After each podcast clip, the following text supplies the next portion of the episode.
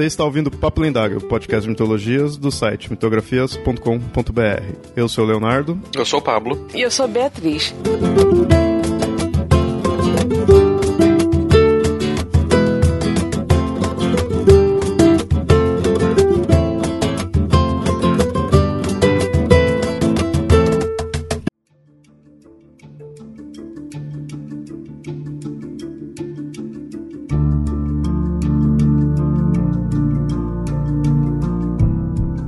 Uma coisa que é comum você ver que se coloca os mitos e elementos dentro do, das narrativas é a ideia de servir como metáforas. Um exemplo, vocês ouvintes vão ver se vocês lembram de qual mito é esse, onde que se coloca de um animal que de manhã caminha com quatro patas, de tarde com duas e de noite com três.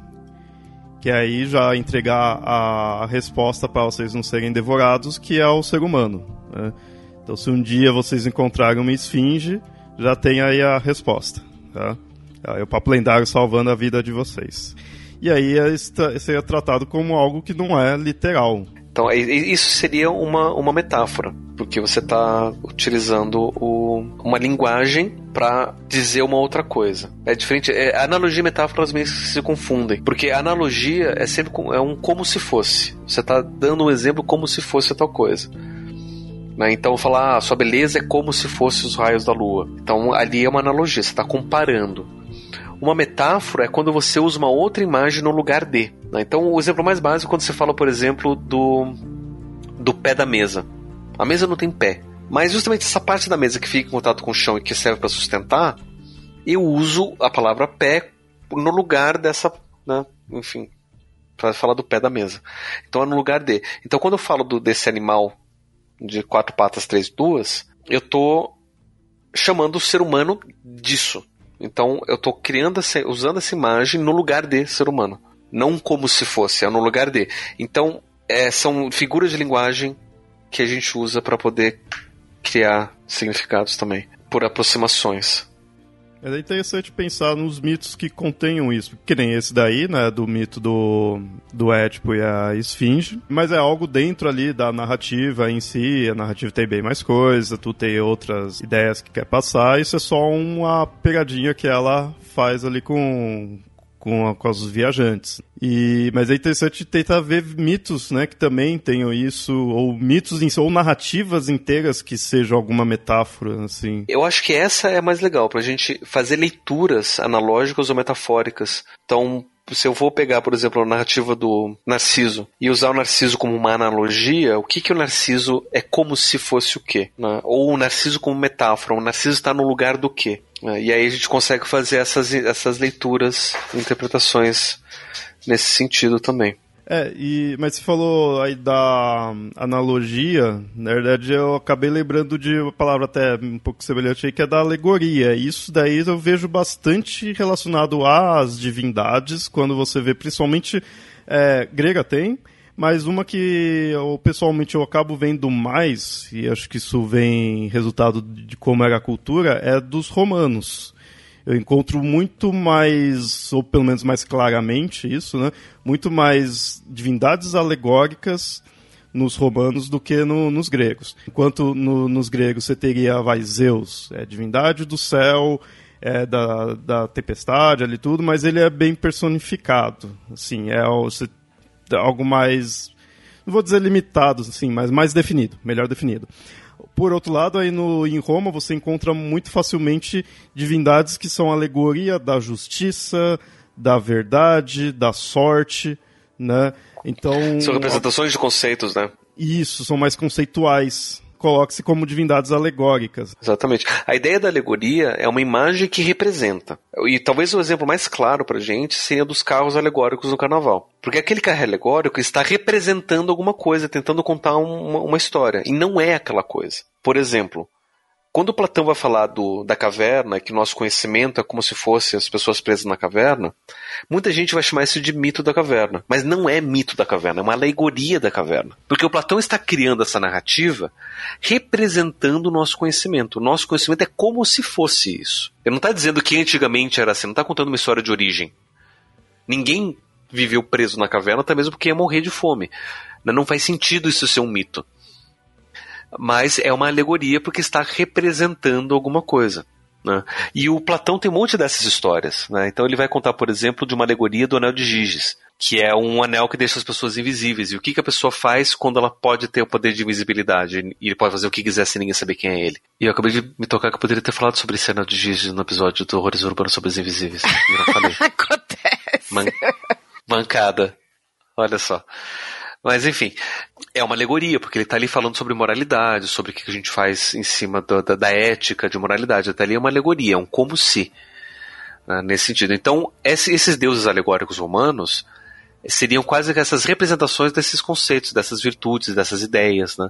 Então, por isso que a gente tem muito mais. É, pela mitologia romana ela ser muito mais recente do que a grega, para os gregos, os deuses eles são personificações, ou seja, são pessoas e são vivências de coisas que eles vivem quase que concretamente.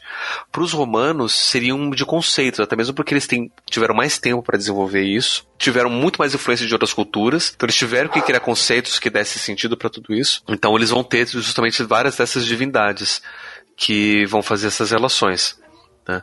Mas essa alegoria é uma imagem criada para ser uma representação de algo. Ou seja, eu não consigo explicar o que, que é justiça, por exemplo, eu vou criar uma imagem que representa. Que imagem é essa? Vou dizer que é uma mulher que é, tem olhos vendados, porque a justiça não vai favorecer ninguém, que vai segurar uma balança, que vai tentar pesar. Então são todas representações de um conceito. Então, isso é aquela imagem da justiça é uma alegoria para a justiça. Que vai ser associado ao mito da justiça, que são, é, que são algumas divindades, na verdade que vão receber dos gregos, né, que vão receber essa essa essa, essa alcunha da deusa da justiça, a Leteia é uma delas, enfim, tem, tem várias, agora não vou me lembrar, né, que são histórias narrativas de personagens que, que de fato mantêm esse papel. Mas aí é interessante até perceber outra coisa interessante disso, porque por conta da nossa influência romana e por conta da, e da nossa influência religiosa católica ser romana também, e, e, então tá tudo muito ligado, a gente vai ter uma noção muito alegórica de divindade, de forma geral. Por exemplo, para o grego antigo, o trovão não era uma representação de Deus, o trovão era Zeus. Para o romano, o trovão seria uma representação de Zeus, porque Zeus seria muito mais etéreo do que o trovão. Então, muito do que a gente vê na religiosidade ocidental de influência católica romana vai ser muito de uma divindade representativa. Então, tal coisa representa o desejo, desejo de Deus, tal coisa representa o amor de Deus, tal coisa representa não sei o que de Deus, porque Deus em si não pode ser representado. Mesmo a gente tendo diversas imagens e representações teoricamente físicas, né? Mesmo assim, não, não poderia. É, mas são representações de. Né? Não é o próprio Deus. Diferente do, do pensamento grego que é menos alegórico, que aquela estátua é o próprio Deus. Que o trovão é o próprio Deus. Não é uma representação de. Né? Então, é, é, é, essas diferenças elas são importantes nesse tipo de pensamento. O pensamento mais antigo, e no caso grego, ele é mais é, material, mais direto do que o pensamento romano, que ele é mais elaborado, então ele consegue criar essas figuras, essas representações alegóricas. E é interessante a gente perceber isso, até para conseguir fazer uma, diferencia uma diferenciação, quando a gente mistura mitologia greco-romana, porque são os mesmos nomes, as mesmas divindades, por assim dizer, mas a experiência desses deuses é diferente nessas duas culturas por conta disso. Mas eu acho que isso a gente vai falar, ou já falou, não sei, em outros episódios.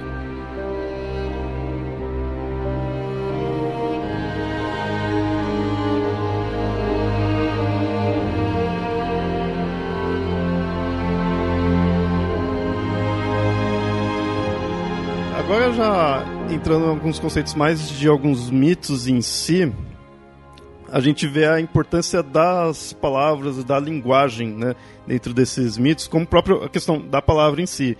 A palavra você vê como algo muito importante em muitos mitos, principalmente os de criação, como mais, um dos mais famosos aí é a própria criação bíblica, onde Deus disse E aí teve-se a, a, criação. No, no início era o verbo, né? Você já vê a relação com a importância da palavra para essa mitologia.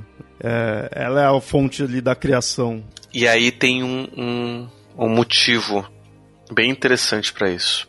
Nessa época que a gente vai ter esse, esse surgimento desse mito, né? ou seja, que é através da palavra que a gente tem a, a criação, é uma forma de tentar se diferenciar de outros sistemas é, míticos e culturais e sociais que se baseiam em, em outros padrões. Por exemplo, a criação dos egípcios vai se dar a partir do relacionamento entre os deuses. Né? O céu vai se relacionar com a terra, na verdade, contra né?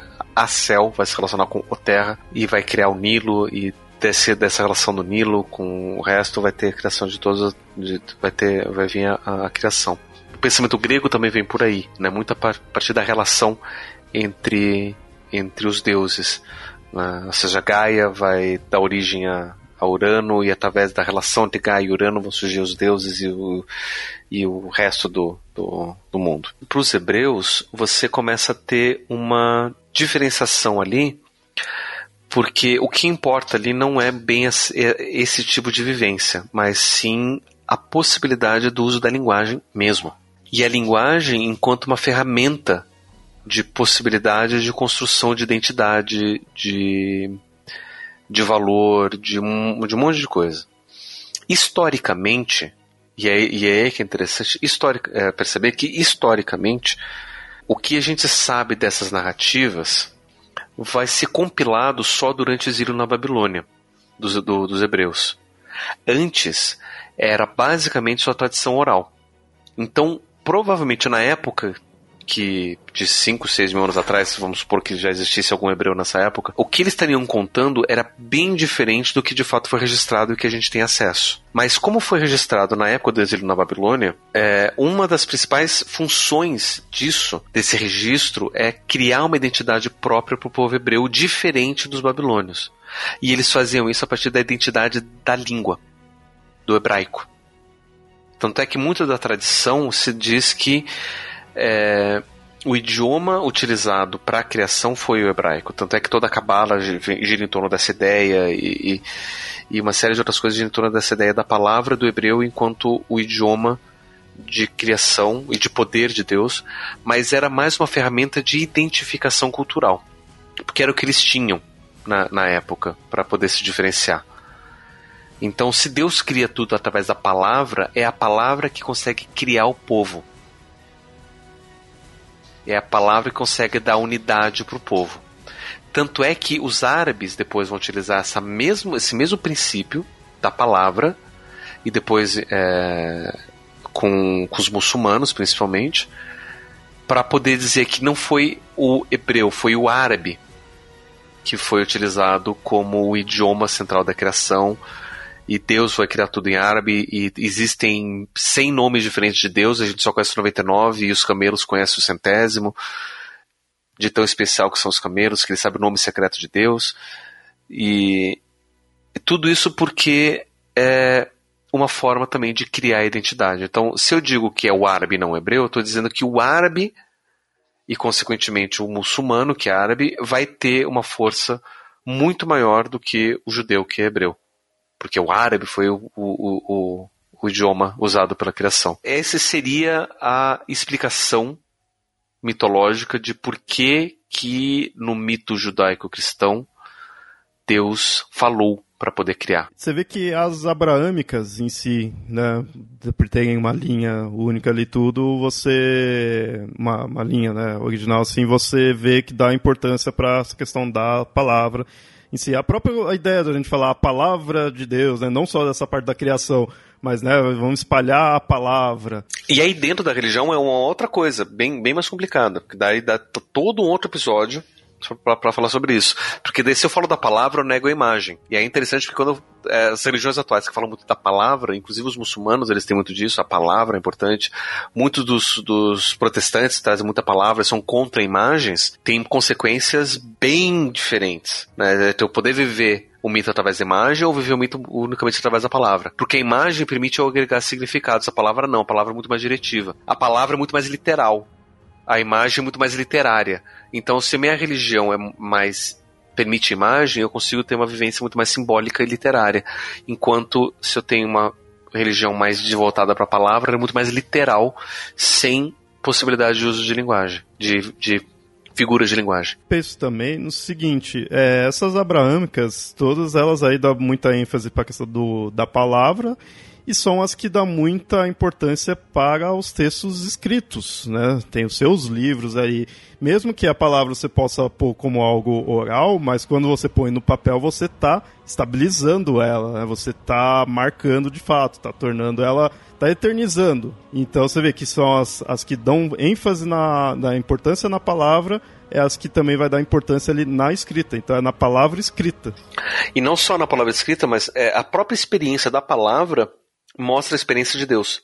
Deus é eterno, Deus é imutável, da mesma forma que a palavra que você coloca no papel fica lá para sempre. Deus tem um significado, Deus tem. Então toda a experiência da palavra é a experiência da, da, da divindade abraâmica. Né? E é interessante até perceber historicamente tudo isso, né? comparando com os gregos. Os gregos, a cultura grega é diferente dessa cultura do Oriente Médio, porque a cultura grega é basicamente uma cultura parecida, o mesmo idioma parecido para povos diferentes. Então cada cidade está dando o seu povo, tinha o seu próprio Deus, mas a cultura, a linguagem era basicamente a mesma. Então, fazer identificação por linguagem não fazia sentido. A identificação se dava pelo Deus fundador da sua cidade. Então por isso você tem tantos deuses diferentes. Já no Oriente Médio, você tem uma circulação de linguagens completamente diferentes. Né? Se vocês lembrarem o episódio que a gente fez com o, com o João Carvalho lá sobre Gilgamesh, ele explicando as diferenças das linguagens dos assírios, dos, do, dos caldeus e tudo, tudo mais, e depois aquele que a gente fez com a Tupá também, para todos aqueles povos e linguagens e origens dos, dos semitas e dos acitas, enfim, dos cananeus e tudo mais, com, com raízes linguísticas diferentes, inclusive, a gente vê que ali era um, um, caldeirão de povos diferentes. Então o que vai promover a identidade é, é a linguagem. Então se eu digo que o meu Deus é o verdadeiro, é porque o meu Deus utilizou a minha linguagem específica do meu povo que para os gregos não faz diferença é tudo grego. Vou falar do, do, dos, dos atenienses, dos espartanos ou dos tebanos, é tudo grego. Fala tudo igual, tudo, né? Então a linguagem não é tão relevante. Ali não, ali se eu quero mostrar que o meu é mais forte, é porque a minha palavra, a minha linguagem é, é mais importante, é mais forte. Então é, isso, é, a linguagem então acaba tendo uma significação muito maior por conta dessa identidade de povo. E como a gente já citou várias vezes, os mitos de criação né, como a gente explicou várias vezes, os mitos de criação são reflexo da criação do povo e não do mundo, né? Então, o mito de criação é, hebraico girar em torno do que dá identidade para o povo é o que faz sentido da mesma forma que o mito de criação egípcio gira em torno do Nilo, né? O que é o que dá identidade para o povo egípcio, o que dá identidade para o povo hebraico, hebreu é o idioma, né? a palavra. E por isso essa preocupação em manter todos esses escritos, né? Porque na oralidade a gente, infelizmente, termina perdendo muito disso. E aí não mantém essa, essa divindade, como vocês falaram. E a gente falou aí do Deus ter criado a partir da palavra, mas ele teve um ajudante, né? Todo mundo conhece o Adão, e o Adão ele foi também muito importante na questão do, das palavras, mas principalmente dos nomes. Ele que foi nomeando as criaturas. E aí o nome tem uma outra importância é, religiosa, porque se eu estou criando o nome, eu não estou criando a coisa. A coisa quem criou foi Deus. Eu estou criando o nome, eu estou criando poder sobre a coisa. Então Deus dizer para Adão, Adão, você pode dar nome para toda a criação, está dizendo, Adão, você tem poder sobre toda a criação. Isso é muito comum aí de ter essa, essa ideia de você conhecer o nome, você ter poder sobre algo. Em coisas mais assim de ocultismo, muitas vezes tem a ideia de você saber o nome da criatura, você acaba tendo poder sobre ela. O tanto é que nome de Deus ninguém sabe, né? Não, não se apresenta o nome de Deus. É, porque não, não teria. É, acaba passando essa ideia, né? Não tem como você ter controle sobre isso. Você consegue falar sobre o outro, se você consegue nomear ele ou qualquer outra coisa, você realmente já tem um, um poder de falar sobre aquilo. Então, já adicionar a sua linguagem, então das diferentes formas de poder, né? A gente já, ao menos, o poder da fala sobre algo a gente já, já tem. Acho que essa questão do nome é importante, termina sendo importante em todos esses grandes mitos que a gente conhece, né? O, e, é, e interessante essa questão do nome, que acho que atualmente, talvez aqui a gente até tenha perdido um pouco isso, mas a, nas próprias pessoas, assim, nomes acaba sendo importante é, questão de linhagem, de mostrar de onde que é, mostrar é, o sobrenome, né? Vai mostrar a família que é. Então, claro que está relacionado à questão da linhagem, mas é o nome, é o que define quem é ali. Então, muitas vezes a ideia de, ah, é bastardo, não vai usar o sobrenome, então não, não tem a importância, né? Então é essa questão, é o nome dando a importância para aquele ser. E aí até a questão de nome, a gente vê que, o, por exemplo, quando você assume alguns nomes, também passa essa ideia. Próprio Papa, né, quando a, assume o, o, cargo, escolhe já um, um nome próprio. Muitas vezes para fazer homenagem a outros papas ou para fazer referência a alguma coisa diferente. Do, dois exemplos básicos, né? Por exemplo, o Papa Francisco agora, ele queria trazer justamente uma mensagem própria de, do, do, de São Francisco de Assis, uma questão mais próxima da humildade, da caridade, né? de uma mensagem diferente. E tem no, no livro do Dan Brown, se eu não me engano, é o Anjos e Demônios, que eles acabam escolhendo um novo Papa durante a história. E toda a mensagem do, do, do livro é a aproximação entre ciência e religião. E o nome do Papa que foi escolhido foi Lucas, que não, também nunca tinha, nunca tinha tido nenhum Lucas. E Lucas, segundo a tradição da, da igreja, era um médico, então seria um dos patronos da ciência, então o Papa Lucas seria para trazer essa, também essa mensagem de aproximação entre ciência e religião e tal. E, então, um exemplo histórico e um literário para mostrar essa, é, ilustrar essa questão da escolha do nome. Um exemplo bem interessante porque é também justamente isso, né? A pessoa é, se livrar do, do, seu próprio nome individual para representar uma coisa maior, representar um patrono da ciência ou alguma coisa importante para aquela congregação da, da igre... no caso da igreja, né?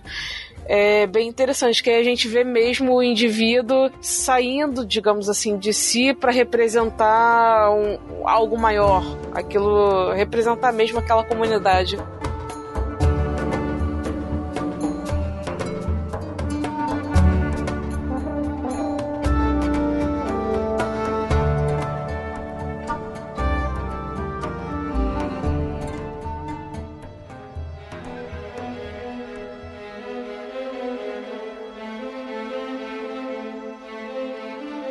Bom, e no início a gente ficou vendo a questão daí da origem da linguagem em si, de se é continuado, descontinuado, aí ficou dessa dúvida, mas para mim agora é sim que a gente vai ver as origens de fato.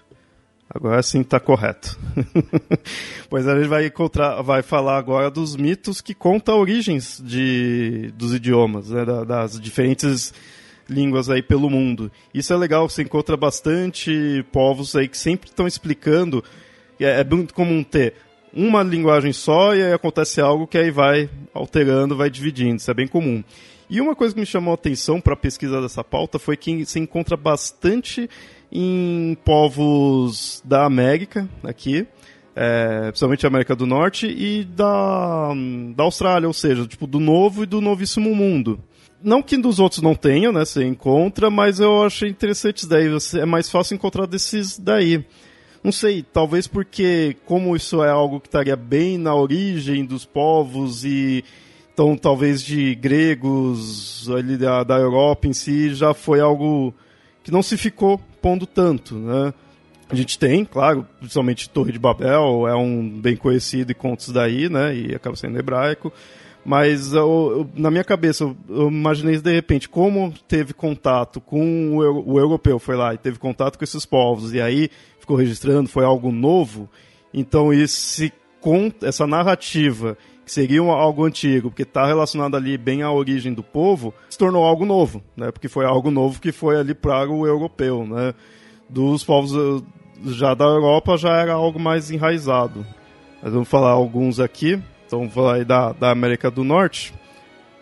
A gente tem os iroqueses, que eles falam de um, um deus chamado agora vamos acertar esses nomes, né? Tarinian Wagon. Falei tudo errado. Saúde. é muito estranho. ele foi guiando o povo, direcionando as pessoas para se estabelecer em locais diferentes, e aí vai se alterando o idioma. Até aí um, uma narrativa simples, né?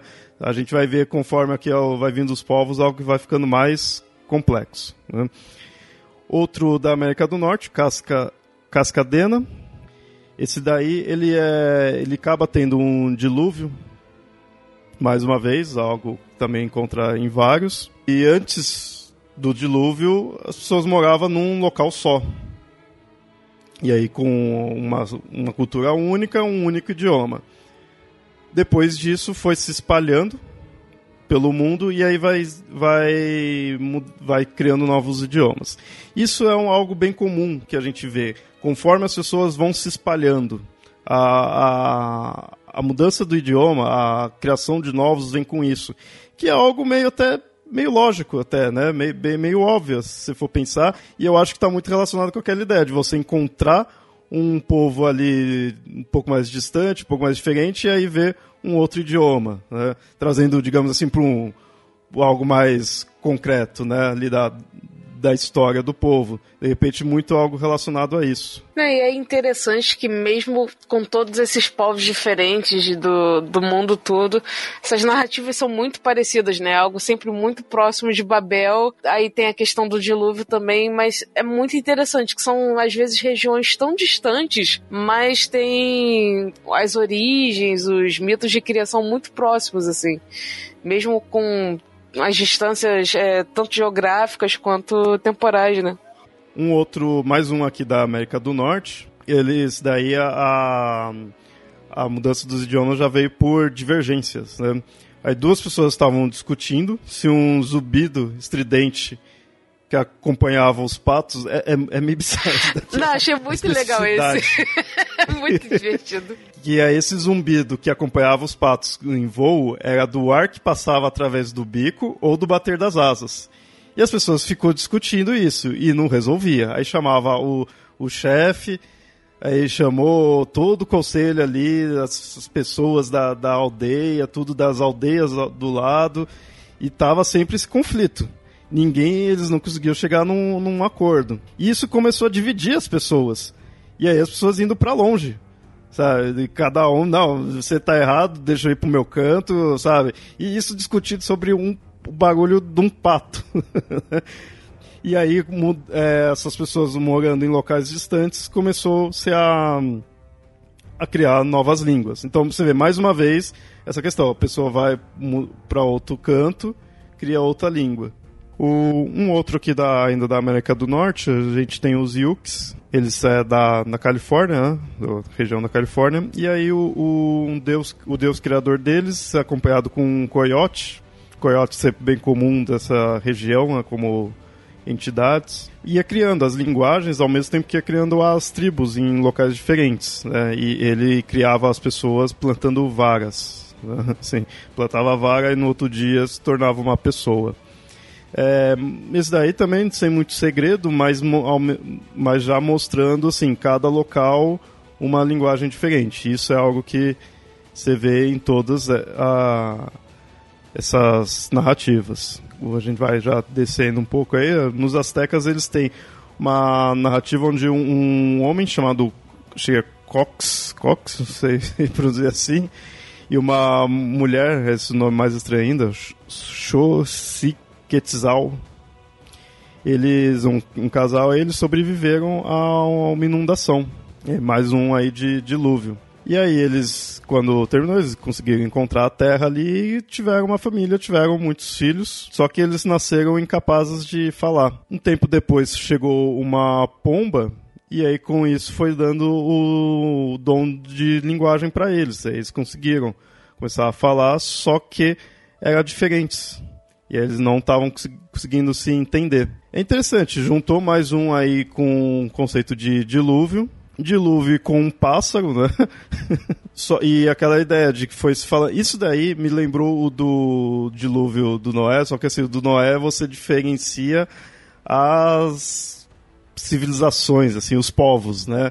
Nesse é as, as a, os idiomas mesmo que vai diferenciando. Que considerando que também as cada idioma vai para uma tribo de algum canto diferente, como a gente tem visto nos outros, pode seguir algo desse estilo também, né? Cada criança ter ido para um canto até porque depois do dilúvio eles têm que se espalhar, né? Não, uma coisa que eu achei interessante nesse, nessa origem também, essa coisa da pomba, né? Porque, pelo menos a mim, remeteu a questão do Pentecostes para o cristianismo, que também tem a, tem a significação assim de você falar em línguas, né? No caso do Pentecostes, uma língua única, se eu não me engano. Mas aí tem a representação da, da pomba também chegando como um indício assim da do dom dessa fala. E aí nesse mito também chega a pomba, mas aí em vez de uma língua única, ela daria o dom de uma língua diferente a cada um dos filhos. Eu achei bem interessante. A pomba veio pra causar. é, pois é. Veio causar discórdia. É interessante você ter tocado na questão da glossolalia do, do Pentecostes. O que a Bíblia descreve que é a glossolalia, que é o falar em línguas, é muito diferente do que a gente vê na televisão. Porque o que está descrito lá na, na Bíblia é que os discípulos ganharam o poder de falar em línguas e que todos podiam entender, independente de, de, de onde ele estava falando. Que, ou seja, é uma ferramenta para poder facilitar a evangelização. Então, eles que falavam ali hebraico aramaico, sei lá qual era o idioma que eles falavam, eles podiam para qualquer lugar do mundo falar na, na língua do Espírito Santo e todo mundo ia entender, independente de povo. O que o falar em línguas hoje em dia que a gente vê na televisão acontece é o exato oposto. Eles falam as coisas mais absurdas e ninguém entende o que eles estão falando. Ninguém entende, e aí você vê aqueles charlatões, claramente charlatões, fingindo que estão falando algo, as pessoas fingindo que estão entendendo e todo mundo se enganando, né? Daí eles falam, não, mas ele não entende porque é a linguagem dos, dos anjos, daí quando você conseguir receber a unção do Espírito Santo, você vai conseguir entender. Não, não é. Porque se é a ideia da unção do Espírito Santo, é a ideia de qualquer um consegue entender. Ou seja, como se, como se fosse uma vacina anti-Babel. Já que Babel foi a maldição para que ninguém se entendesse, o dom do Espírito Santo faria com que você falasse um idioma que todos entendessem. Bom, agora a gente vai para a Europa, a gente vê aí os gregos, eles têm também um, uma narrativa que mostra as diferentes línguas, que aí era uma é, uma época onde os homens estavam ali vivendo sem lei, mas vivia sob o governo de Zeus. Conhecido como a Era de Ouro da Humanidade. E aí eles falavam uma única língua, que aí até essa língua tinha sido dada para eles pelo deus e a deusa da perspicácia. Filarius e Filarion, de fato não conheço muito aí pelos nomes. Né? Na verdade, essa narrativa eu não conheço muito bem, não, não, não ouço muito falar disso. Né? Mas aí o interessante é que aí quem traz a diversidade na língua é ninguém mais, ninguém menos que o Hermes, deus da comunicação. Com isso, é, teve-se a separação entre diversos povos, e teve a discórdia entre eles.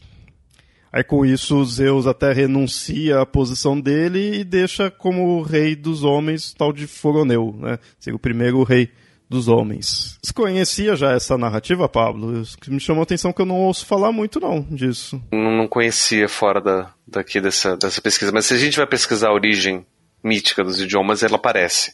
E parece que ela é só contada para poder explicar isso. Assim, o que eu conheço da, da, narrativa é a questão da idade de ouro, da idade de bronze, da idade de prata, acho que é a idade de ouro, prata e bronze, e ferro. E que conta justamente isso, né? Na idade de ouro, os deuses moravam junto com os, com os humanos, e, e aí Zeus acaba se afastando. Mas não por conta da linguagem. A linguagem foi um dos, um dos fatores, mas parece que o nível de corrupção entre os humanos começou a crescer por N motivos o que Hermes faz e o papel de Hermes aí no meio, que é um, um, uma coisa interessante, porque Hermes é dito como deus da comunicação, mas ele também é o deus do conhecimento. Então, dar línguas diferentes para o povo é oferecer ferramentas diferentes de conhecimento. O problema era que o ser humano nessa época já estava corrupto ao ponto de eles não utilizarem essas ferramentas para conhecimento. E aí acaba acontecendo essa queda assim do homem, por assim dizer, saída da idade de ouro e começa a idade daí, não sei se a entrada do, do a saída de Zeus se dá no final da era de ouro ou era de prata, não lembro agora. Mas é, é é, é, mais ou menos essa descrição. E eu acho que é, esse recorte que a gente encontra, ele acaba sendo um recorte para poder explicar a origem, mas ele é dentro de uma narrativa mais ampla que eu conheço. E, e, é interessante porque, ao mesmo tempo que a gente tem é, Hermes dando os idiomas e as ferramentas para conhecimento, a gente tem um outro mito que vai ilustrar algo parecido, que é o Prometeu trazendo fogo dos céus. Que tem a mesma mensagem dessa de Hermes. E a consequência é análoga também, né? Porque depois que Prometeus traz o, o fogo dos céus, os humanos têm acesso ao conhecimento divino, mas eles acabam sofrendo na mão dos deuses, ou Prometeu acaba sofrendo também muito mais na mão dos deuses. Né? Ou seja, por mais que você tenha esse conhecimento divino, você também tem a possibilidade do afastamento dos deuses. Bom, outro que a gente tem aqui é do hebraico, que é a Torre de Babel, como a gente tem citado aí, é, comparando aí com os outros. É bem já conhecido isso daí, do, da construção da torre para alcançar os céus e aí Deus vai lá e muda a língua de todo mundo. O pessoal não consegue mais trabalhar junto, não consegue mais conviver né, ali junto, porque ninguém entendia nada que o outro estava falando. Deixa eu, deixa eu dar uma, uma recomendação. Eu citei antes aquele o filme A Chegada, que é baseado num conto que se chama História de Nossas Vidas. Esse conto História de Nossas Vidas está num livro publicado pelo Ted Chiang, que é um livro de contos, e o livro se chama História de Nossas Vidas e Outras Histórias. Uma dessas outras histórias se chama Torre de Babel. E ele tenta fazer uma leitura quase que científica da Torre de Babel, que é muito boa. Mas muito boa. Nessa história, eu não vou, eu não vou dar spoiler dessa obra, porque ela é, é muito bem feita. Os homens conseguem chegar aos céus construindo a torre. E aí eles tentam ultrapassar os céus. E e, e, é muito legal. É muito legal a, a como que eles constroem e, e co, como que o autor constrói o que seria né, essa, esse, como seria esse mundo matematicamente possível. Isso que é mais legal, porque assim, a gente pensa hoje, né? Como é que seria construir a Torre de Babel? A gente vai estar construindo uma torre, vai chegar na estratosfera, o pessoal vai ficar sem ar e né, acabou. Mas dentro dessa, porque daí vai continuar para sempre, vai chegar onde na Lua, não vai ter material suficiente para construir, enfim, uma série de problemas e impossibilidades. Mas nessa história do Ted ele constrói uma solução para isso muito legal. Então eu recomendo que vocês leiam o conto Torre de Babel. Outro aqui, os nórdicos, né, ainda na, na Europa.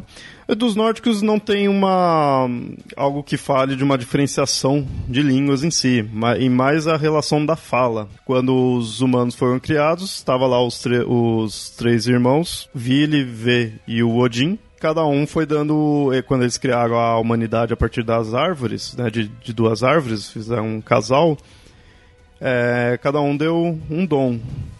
E o V, ele deu o dom de ouvir ver e falar.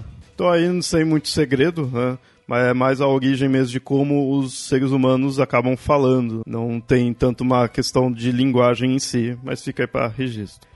Na Polinésia, a gente tem na ilha de Hau uma história que é bem parecida com o da Torre de Babel. Essa é bem nesse estilo, porque as pessoas estavam construindo, estavam fazendo uma construção lá para chegar ao, ao, Deus e ele, com raiva, acabou perseguindo e, e destruindo né, a construção deles e mudando as línguas para não fazer isso de novo. Tudo. Então essa é bem no estilo mesmo da Torre de Babel. A gente vê que o Deus da Polinésia não é tão diferente do Deus judaico-cristão. Deus sempre com muita raiva de todo mundo, né? Na África Oriental, a gente tem os Wassania, é um povo banto, que aí eles no início também era uma única língua, mas isso é interessante, isso eu achei diferente, se bem único. Eles tiveram uma, eles passaram por uma fome grave ali na, no povo e com isso eles ficaram, começaram a ficar malucos.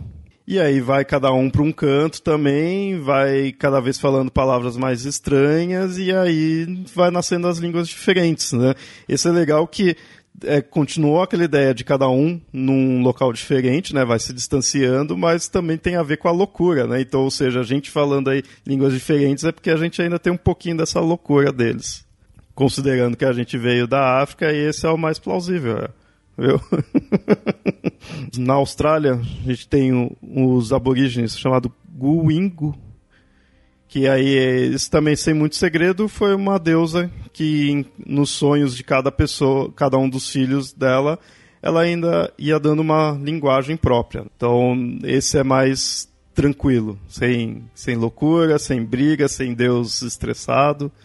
É, só foi ali no, nos sonhos. E por último, também ali da, da Austrália, esse eu deixei pro final que eu achei muito bizarro. Tem uma lenda, tem uma narrativa de uma velha chamada Wuhuri.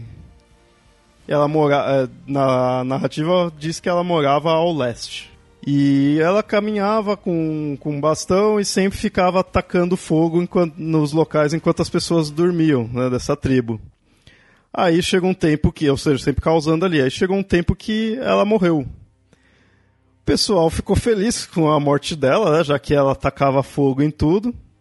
E aí foram avisando todo o pessoal ali do, dos locais sobre a morte dela. O pessoal veio, né? Meio que não veio nem para lamentar, veio celebrar, né? Tá, morreu finalmente, vai parar de tacar fogo. E aí vários povos ali foram indo. Com isso, eles pegaram o cadáver dela para comemorar e começaram a comer. Que coisa suave, não? Conforme eles foram comendo, eles começaram a falar idiomas diferentes. E aí cada tribo que vinha e comia um, um pedaço falava uma língua diferente. E, e, meu, é muito bizarro isso. Cada vez ia diferenciando mais. Muito bizarro que cada um que ia pegando uma determinada parte do corpo ia falando uma língua diferente, né? É muito louco, eu nunca tinha ouvido esse, esse mito. Ou seja, esse a gente não comentou lá no episódio de canibalismo, mas fica aqui a informação, é, já que estamos falando de línguas, vamos relembrar o episódio de canibalismo com isso. As pessoas canibalizaram. Um, ó, as pessoas canibalizaram uma velha que tacava fogo, e com isso surgiram diferentes idiomas. Essa é a, a síntese dessa narrativa. É muito, muito estranho, é muito interessante. Mas esses foram os mitos que fala das origens das línguas. Mas você vê que a gente tem uma semelhanças, né? De alguns utilizam o dilúvio, utiliza essa questão de ir para locais diferentes. Mas existem diversas outras narrativas que contam a, a importância da linguagem, né? Ou se, se baseia nisso. Como muitos dos mitos que a gente tem dos gregos relacionados aos oráculos ali linguagem é muito importante, né? Na verdade, esses mitos acabam mostrando como você tem que dar atenção à linguagem. Tem um, um que eu gosto, uma, um oráculo desses, que é interessante porque mostra a importância da vírgula, que é um rei que, que foi no oráculo saber se ele, se ele ia ter sucesso na guerra. E aí ele foi entregue uma mensagem escrita, só que não tinha pontuação, que dizia assim: irás, voltarás, nunca morrerás na guerra. E ele preencheu com a pontuação que ele quis: irás, voltarás, ponto. Nunca morrerás na guerra. E ele foi e morreu. E daí o povo entendeu que a pontuação deveria ser: irás, voltarás nunca, morrerás na guerra. Tá vendo? A gente fala da importância da vírgula, da, da pontuação na linguagem, olha só. Professores de português, aí quando for ensinar a importância da, da vírgula, usa esse mito. é, assustar todos os alunos. Um outro que eu acho bem interessante, isso daí de, um, de uma narrativa já específica, que é do Tristão e Isolda. A gente tem um episódio lá antigão sobre isso daí. Mas numa parte bem específica dessa história, a Isolda acaba tendo que jurar e isso é interessante o jogo de palavras que tem. E em outros vídeos você também encontra o pessoal fazendo esses jogos de palavras em juramentos, né? Porque jurou, então você tem que pensar bem o que vai falar ali. E aí ela tem que, um momento, quando estão desconfiando dela, ela tem que jurar que a única pessoa que esteve entre as pernas dela foi o rei, com ela era casada, e um leproso. Que aí ela, no momento, ela aponta ali para ele, né? Que tava ali a multidão. E só que esse leproso na verdade era o Tristão. Mas o que que acontece? Por que que esse, no caso, já, eles já tinham ficado junto, mas ninguém sabia, né? Ela não estava mentindo. Porque o que que acontece? Nesse momento, o, o esse leproso, né, ninguém sabia que era o Tristão, teve que carregar ela até o local. Carregar ali nos ombros, por causa do local com, com lama ali tudo, para não se sujar. Então o leproso põe ela nos ombros, fica no meio das pernas dela e leva até o local. Então, para todo mundo, ela estava falando, mas por a verdade, né? Que foi o rei e o cara que carregou ela ali. Só que era o, o Tristão e, na verdade, eles já tinham dormido juntos. Né? Gente, essa é uma das melhores falas dessa narrativa, cara. Eu que trabalho com medieval, eu adoro essa parte específica do Tristão e Isolda. Porque é muito legal você ver justamente esse jogo de palavras que a Isolda usa, né? É, é muito inteligente, é muito perspicaz e é muito bacana, assim, da gente ver, porque às vezes a galera também que não lida muito com a Idade Média acha que só tem aquelas histórias de cavalaria, sim, a mocinha em defesa, e não tem essas, essas nuances de perspicácia e a, a, as sacanagens, assim, mas a Idade Média tá cheia disso, é muito divertida. E Isolda se saiu muito bem nessa fase, né? E essa coisa também, assim, de se utilizar da linguagem para não mentir e ainda assim ficar bem, conseguir o que quer, é, também me lembra até a, a narrativa que eu, que eu trabalhei mesmo no meu mestrado, que eu peguei um conto dos contos da Cantuária, do Geoffrey Chaucer, que é um poeta inglês, e eu trabalhei com uma personagem chamada Mulher de Beth. E aí ela se utiliza, naquele período medieval, da própria é, linguagem, da doutrina utilizada pela igreja, para ela poder justificar e aí, nesse caso, exercer o, digamos assim, o apetite sexual que ela tinha. Porque vocês imaginem, é uma personagem que tá ali na Idade Média e ela se casa cinco vezes, ela enterrou cinco maridos. E ela utiliza frases da Bíblia, como o próprio diálogo do discípulo Paulo, para dizer que ela é livre para se casar pela lei de Deus, quantas vezes ela quantas vezes é, ela quiser, já que o marido morreu, não tem nada que a impeça de se casar de novo. Se for pela lei de Deus, tá tudo certo. Então aí a gente vê de novo, né, essa coisa do jogo da palavra, como essas personagens conseguem utilizar muito bem esses jogos para poderem sair de uma situação difícil e ficarem bem, conseguirem fazer aquilo que elas querem. Eu vejo muito a casa sendo essas personagens femininas.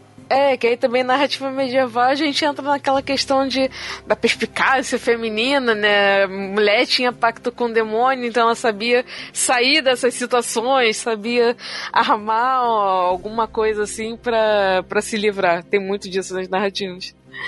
Mas é, mesmo quando mostra que é, tem per perspicácia ali, tudo que ela sabe se virar, acaba pondo algo negativo, né? Que fez pacto, uma coisa assim. Exatamente. Assim. É, porque a mulher é do demônio, né? Dorme com o demônio, tem pacto, então.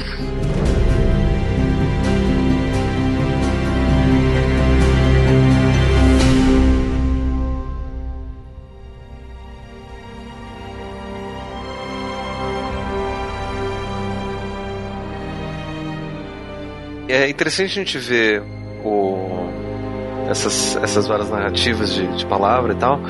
Mas a gente também pode pensar da música como linguagem e lembrar da, do mito de criação que o Tolkien propôs, né? Que ele, o mundo vai ser criado a partir da hum, música. Sim, criado música, verdade.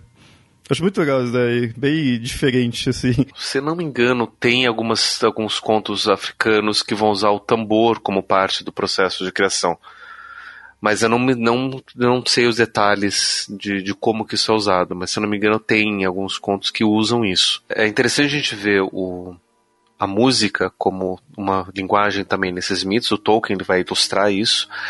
Não é tão. Se a gente pegar o mito de criação cristão, usando a palavra e, e ali usando a música, né, entendendo também a música como uma forma de linguagem, não é tão diferente assim. Né? Ele só encontrou uma forma diferente. Como se eu quisesse, por exemplo, utilizar a matemática para poder descrever a criação do mundo, como faz a ciência. Né? É, Big Bang. o Deus Ciência né? usa isso. Usou da matemática para poder descrever os primeiros microsegundos e não sei o que, e as fórmulas de expansão e não sei tá, né? Ou seja, é uma linguagem também que eu uso. Eu, eu uso a linguagem da matemática para poder descrever esse processo de criação. E, e é interessante porque se eu não me engano, Deus não cria a palavra, Deus usa a palavra para criar. Da mesma forma como no, no, no Silmarillion, a criação, não, ele não cria a música, ele usa a música para criar. E a matemática também, né? Ninguém cria matemática, a matemática é utilizada. Na verdade, na ciência, a matemática é usada para compreender a criação, não é nem para. Não, não é a matemática que cria, mas tudo bem. É, Deus ciência criou. É, não, não é bem. Não é, não, enfim, usa diferente, mas tudo bem. É, mas é, é interessante. E, e até entender nisso na matemática da música, porque a música é uma forma de vivência da própria matemática. Né? A matemática, a música, ela é extremamente matemática. Desde o ritmo, que a gente pode ver as contagens, os tempos também, até as notas musicais, que são frequências e padrões entre frequências, e os acordes também. E, e se a gente vai estudar teoria musical e teoria matemática, a gente vai ver que é tudo muito próximo. E de certa forma a música também está passando mensagens, como qualquer outro tipo de linguagem.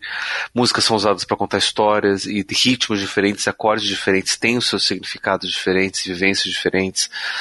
Né? E, e, eu não sei o quanto disso é cultural ou o quanto disso é inato, por assim dizer, porque assim, é, eu acho que a gente já está tão mergulhado numa cultura musical que a gente nem pensa direito, que se a gente ouve um determinado acorde tocando, a gente já tem uma certa impressão de medo né? Se a gente vê, por exemplo, hoje em dia, se a gente ouve duas notas em sequência sendo repetidas, a gente já pensa no filme do tubarão e na perseguição. Dan, dan, dan, dan, dan, dan. A gente já começa a, a, a, a ter. Mas eu não sei o quanto disso, porque existem estudos matemáticos sobre isso que mostram determinados padrões. E, e, é bem interessante perceber como isso também é utilizado para passar determinadas mensagens. Né? Então a, a, a, a, música também é uma forma de linguagem e ela também aparece nesses mitos de criação, uh, no, no, especificamente no, no, Tolkien.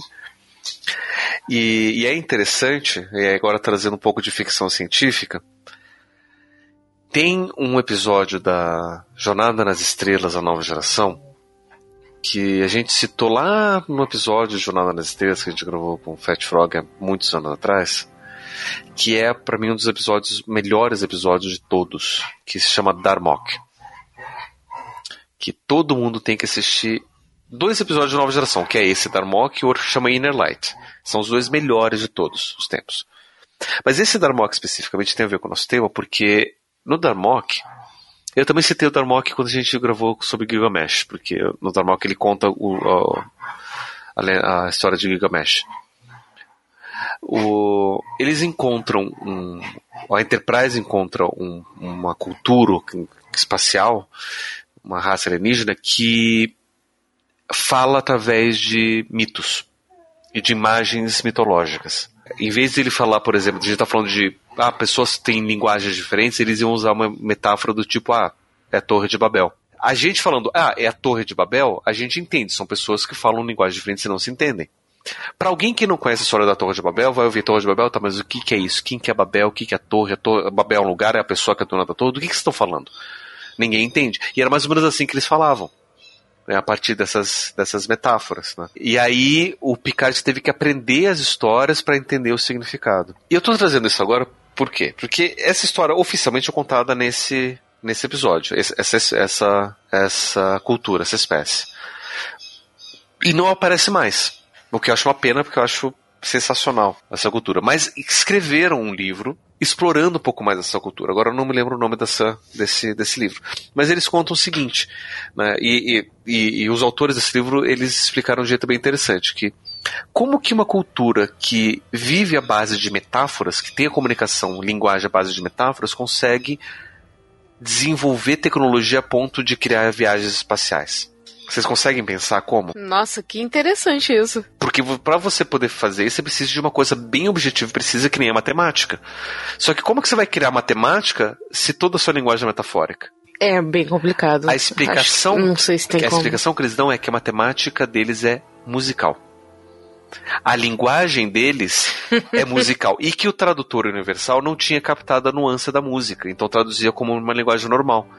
Mas as tonalidades e a musicalidade da fala indicava quantidades e, e, processos musicais também. Então, de certa forma, a linguagem deles era muito mais matemática do que a nossa, porque a própria palavra quando cantada, indicava processos matemáticos enquanto estava sendo fala, feito a, a, as, as metáforas e imagens. E através desses processos matemáticos, através da, da música, eles conseguiam passar mensagens e fazer cálculos que permitiria a viagem espacial. E eu achei essa solução brilhante, genial, né? E, e casa aqui um pouco do que a gente está falando também. E torna até mais plausível, porque realmente se é uma coisa musicada, te dá muito mais possibilidades de criar uma coisa assim, uma linguagem maior mesmo do que se fosse algo mais restrito, como uma mera metáfora e tal. Achei, achei essa alternativa muito legal e ainda estou procurando esse livro para poder ler com calma. Muito bacana. Muito legal. É, depois passa a indicação. Mas procurem, procurem na, na, internet, se eu não me engano, tem, tem um site que chama Memory Beta, que é como se fosse um wiki de, de criações não canônicas de Star Trek. Que daí entra os livros, entra jogos, entra coisa assim. De, nesse Memory Beta, sobre Darmok, vai ter a referência do, desse livro. Coisa bem interessante. Mas é, é interessante é, também perceber o, o a, a, relação da palavra imagem e perceber a própria palavra como uma imagem. Né? Daí a gente pode entender a palavra como uma imagem ou a palavra diferente da imagem. É, porque, assim, é, existe um conceito dentro da linguística que é o de semântica, que é o de, de, significado, e a gente pode entender que uma mesma palavra ela pode ser polissemântica ou monossemântica, ou seja, pode ter uma polissemia ou monossemia. Isso, isso é, implica no quê? Que uma, uma palavra pode ter um significado ou vários significados. Dentro desse processo, a imagem ela vai ser basicamente polissemântica, enquanto a palavra ela tem a possibilidade de ser monossemântica. Então, quando eu crio uma oposição dentro da religião da questão da imagem da palavra, eu estou rompendo as possibilidades interpretativas da imagem e da polissemia da imagem e valorizando basicamente a monossemia da, da, da palavra. E é por isso que é interessante perceber que dentro do monoteísmo é tudo um. É só um Deus, um caminho, uma salvação, uma verdade, uma só coisa, porque a palavra leva para isso, enquanto a imagem abre para essas várias possibilidades. Num sentido mais pragmático, a gente pode perceber que eu valorizar uma monossemia em detrimento de uma polissemia serve para eu evitar problemas de interpretações. Porque eu já estaria dando uma interpretação pronta. Então só teria, uma verdade, uma, uma única forma de fazer isso. Então, eu evitar é, ter várias representações de Deus evitaria ter várias possibilidades de interpretação sobre qual que é a verdade e daria então a possibilidade de ter uma só verdade. Tendo uma só verdade, quem detém essa verdade detém o poder. Então, a monossemia utilizada na, tanto na imagem quanto na palavra é a possibilidade de você deter o poder sobre essas sobre as coisas, sobre, sobre a, própria realidade. Está querendo dizer então que as religiões é para ter poder, é usado para controlar tudo? Olha é. muito mais, mas é interessante perceber que muito mais, essa questão de poder é muito mais, aparece muito mais entre as religiões monoteístas do que entre as politeístas. Porque entre as politeístas, você não tem como você deter o poder, né? a não ser que você chegue com o discurso de que dentro deste templo esta é a verdade. Então só tem uma interpretação. Mas se você vai no outro templo, tá, no outro templo tem outra verdade, então beleza, não tenho muito como não tenho muito o que fazer. Tanto é que no Império Romano eles não utilizavam a religião como forma de dominação. Muito pelo contrário, eles assimilavam as religiões dos povos conquistados para que também fizesse parte. Né? Então vou lá dominar os, os persas e Mitra vai fazer parte do panteão romano. E Mitra foi durante muito tempo é, venerado em Roma, sendo que Mitra é um deus persa. Né? Mas por quê? Porque eles não estão usando a religião como forma de dominação. Eles a dominam culturalmente e a assimilação da religião é uma forma de mostrar é, essa participação desse domínio. Quem vai usar a religião para a dominação depois vão ser os reinos cristãos e depois os reinos árabes, que vão dominar em nome da religião. As cruzadas é um exemplo disso. É exatamente isso que eu ia falar. A gente tem as cruzadas, tem, tem todo esse derramamento de sangue em nome de uma única divindade. Mas também é uma forma de dominação. Sim, né? claro. E, e, e, se utiliza essa única divindade porque você tem esse discurso monoteísta, é, é, essa, essa monossemia dentro dessa, dessa religião que só pode ter uma, um significado. Então, esse discurso é utilizado como fonte de, de dominação. Nesse ponto, então, eu vejo assim: você pegar as três abraâmicas, você pega aí o cristão, aí tem toda essa época da, da Europa, tudo aí, que vai querendo dominar tudo. Tem de muçulmano também, tem também uma certa questão de dominação. E um que não tem tanto, eu vejo, é o, pelo menos depois de um tempo assim, é dos judeus, no sentido de não querer ficar evangelizando, né? Tantos outros. Só que é mais fechado. É, o que acontece? Para os judeus, eles são um povo escolhido. Ponto. Então você não tem a ideia de você, da, da evangelização. Porque ninguém mais é escolhido além deles. É, é essa ideia. Você vê que os outros vão criar uma ideia assim, vai ficar uma coisa só, mas por quê? Porque vai dominar, então todos vai, vai aceitar essa minha ideia. Do judeu fica muito aquela coisa, não, no, é, essa minha ideia é minha e vocês que estão de fora não é escolhido, azar de vocês. Então ainda mantém uma certa unidade. Só que a unidade é minha e acabou. Agora do outro é uma unidade mundial, digamos assim, né? Você vai dominar tudo, vai se tornar um só. Então os dois estão essa ideia da unidade. E o, os dois não, os três estão essa ideia da unidade, né? E ambos são sempre abraâmicos, sempre monoteístas, né? Então a gente percebe sempre essa questão do um. Cara, mas é bem interessante isso. Parece que, nesse caso, parece que os judeus são muito mais tranquilos mesmo, né? Porque os outros têm aquela unidade por dominar o mundo, digamos assim. Mas eu acho que é interessante que até a própria noção de povo escolhido vem dessa noção de que eles conhecem o, ou eles falam o idioma de Deus, a linguagem de Deus. E aí a gente consegue ver também essa, essa, essa possibilidade dos, do, dos significados ou não. Né? Dessa, dessa monossemia, dessa polissemia também relacionada a isso. Né? E é engraçado porque eu, eu não vou dizer que a dominação é exclusividade da monossemia, porque povos poligâmicos e, e, polissêmicos também dominavam. Mas a questão é de utilizar a religião como forma de dominação. Isso só vai ser importante dentro da mono, do, do, do monoteísmo. Porque dentro do politeísmo a dominação vai vir por outras formas. Sim, é. Nessa parte da religião, as politeístas parecem muito mais tranquilas mesmo, assim, pela maioria que a gente conhece, né? Não tem tanto esse ímpeto através da religião. Povos politeístas dominam, obviamente, Sim, mas não, não é pela religião. porque a religião. É, mas não por causa da religião.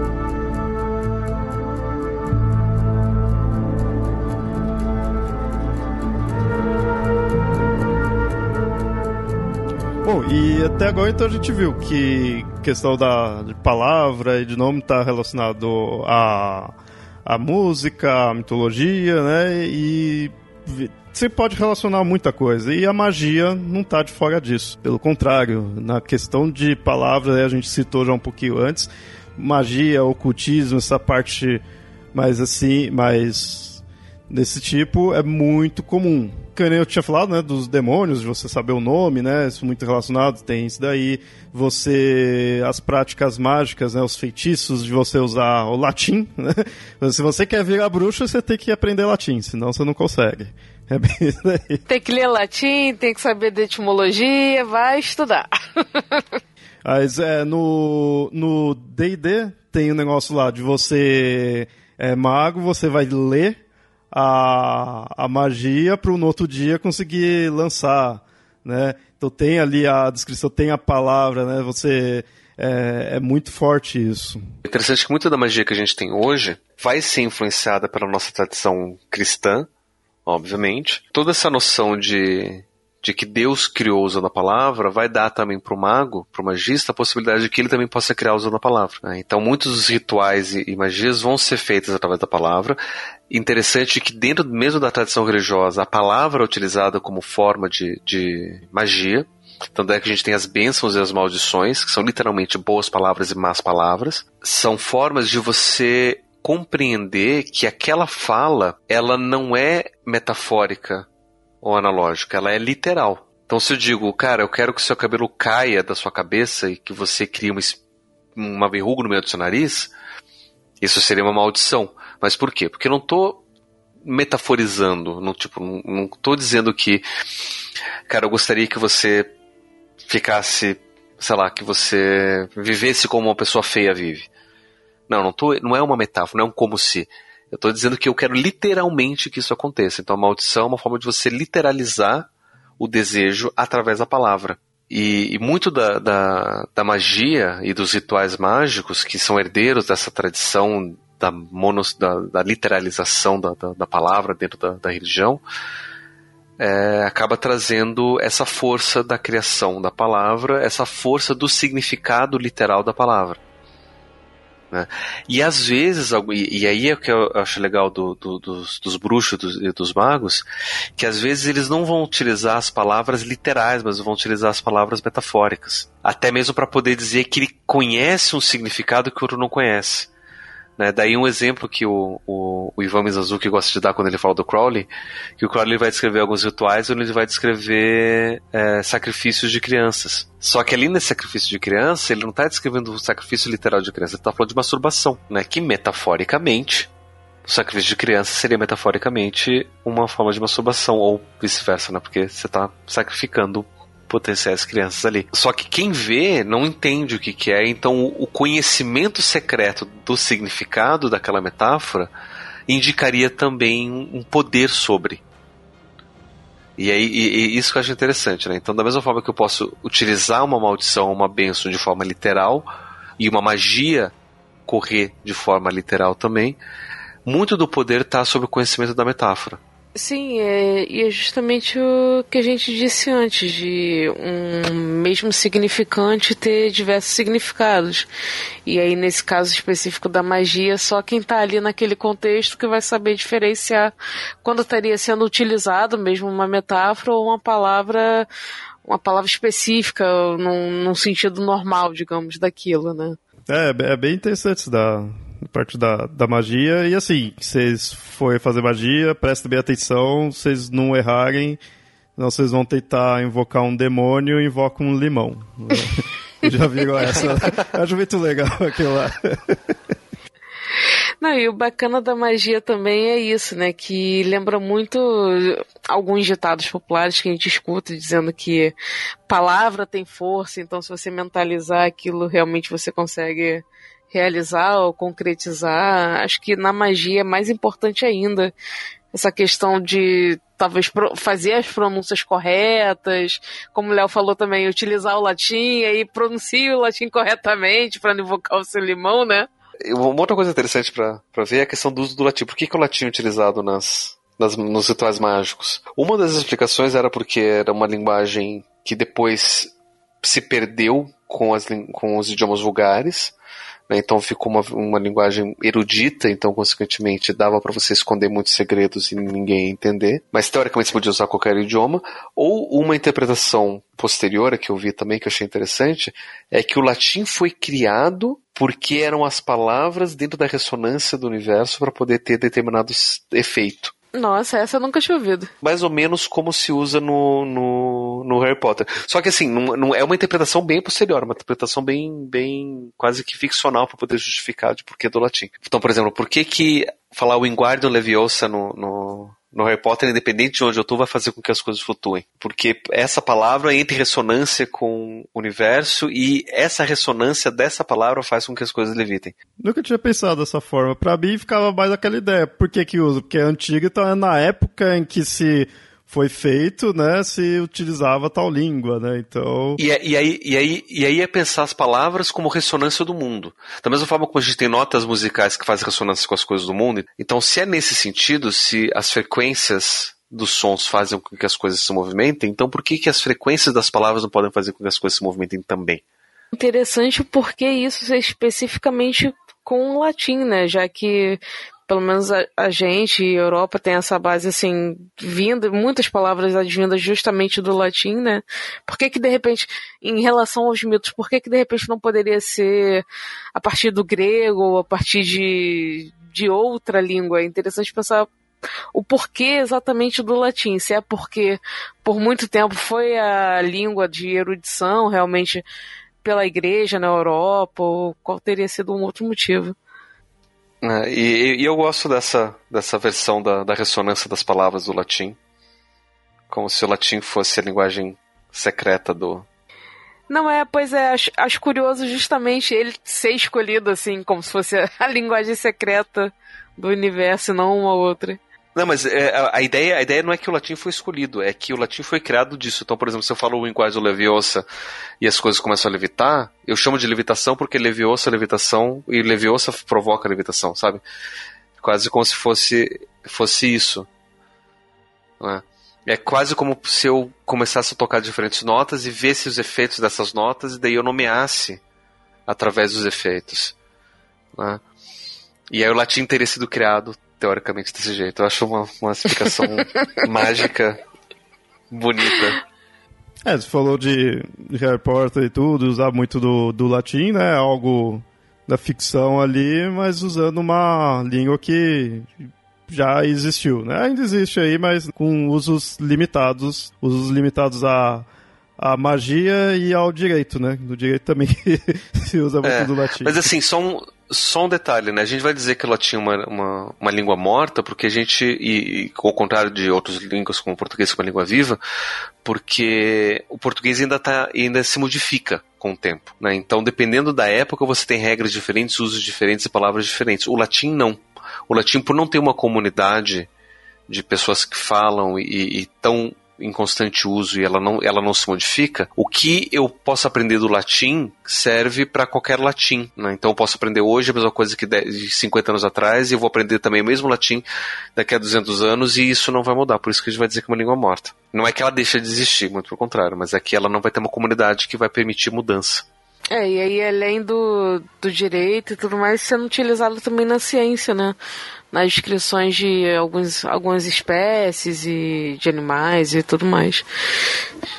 Um acesso bem. Um, é uma utilização bem restrita mesmo. Mas aí, como a gente viu, é uma língua que existe, de fato, foi uma. Foi se utilizado, né? Ainda tem utilidade para nós, mesmo que diferente do que era na, antigamente mas é real, digamos assim. Mas por outro lado, a gente tem outras línguas que tá, são reais, mas elas são ao mesmo tempo fictícias ali, porque são de mundos criados, como a gente já citou aí do Tolkien, né, com o Quenya, o, a gente tem o Klingon no, do Star Trek, o, o próprio Tokpona, né, que o Pablo citou no início, é algo ali criado, são, são tipo línguas artificiais, ela não é. Eu acho que. É verdade, eu acho que língua artificial é uma boa forma de designar. Porque existir, elas existem, né? A gente chama de línguas construídas. Porque não é uma cultura ali que foi desenvolvendo, né? Mesmo que se crie com essa ideia, né? Com essa narrativa, né? Você pegar o Klingon é dentro de uma cultura, do Tolkien é dentro de uma cultura, mas ela não foi de uma cultura que de fato exista ou existiu no nosso mundo. Então tem a sua complexidade. Eu acho que, que a língua construída mais famosa é o Esperanto, que foi criado, se eu não me engano, eu não sei se o Esperanto foi criado no século XIX ou no século XX, mas te, ele foi criado porque uma outra língua anterior, que é chamada interlíngua, que foi criada no século XIX, não deu certo. É, a ideia era você criar uma língua internacional. É que o Esperanto também não deu muito certo, né? mas deu mais certo que o interlíngua o problema do, do, do Interlingua é que o criador do Interlingua falou: eu criei Interlingua desse jeito e ninguém pode mudar. Se quiser aprender Interlingua, tem que ser do meu jeito. E aí as pessoas começaram a querer aprender Interlingua, ah, mas eu acho que dá pra adaptar desse jeito assim, fica melhor, não sei o que, e o cara não deixou. E aí meio que não deu coesão. O Esperanto, o cara quando criou o Esperanto, ele falou: tá aqui o Esperanto e o utilizem à vontade. Daí as pessoas meio que foram utilizando e meio que deu certo porque as pessoas foram se adaptando e foram construindo mais coisas, né? Novos usos, novas possibilidades. E só dando um parênteses aqui, o Esperanto ele foi criado no final do século XIX mesmo, 1887. O Interlíngua foi um pouquinho antes, então. Eu acho que esse Interlíngua não deu certo porque quase desse nome. Meu nome feio, Esperanto até mais legal. Não, é que Interlíngua é para ser uma língua internacional. Ah, mas é sem graça. Esperanto é mais bonitinho, Olha o poder né? do nome aí, ó. Mas é interessante você ver essas, essas linguagens assim, como é, e que nem o, muitos desses que são construídas, no, principalmente em mundos fictícios assim, tem uma certa complexidade ali, mas não chega aos pés né, de, o, das línguas que a gente tem, né, na maioria dos casos, porque ela está sendo criada ali só pra, pela narrativa mesmo. O do Tolkien já tem uma boa complexidade pelo fato de que ele é, era o passatempo dele.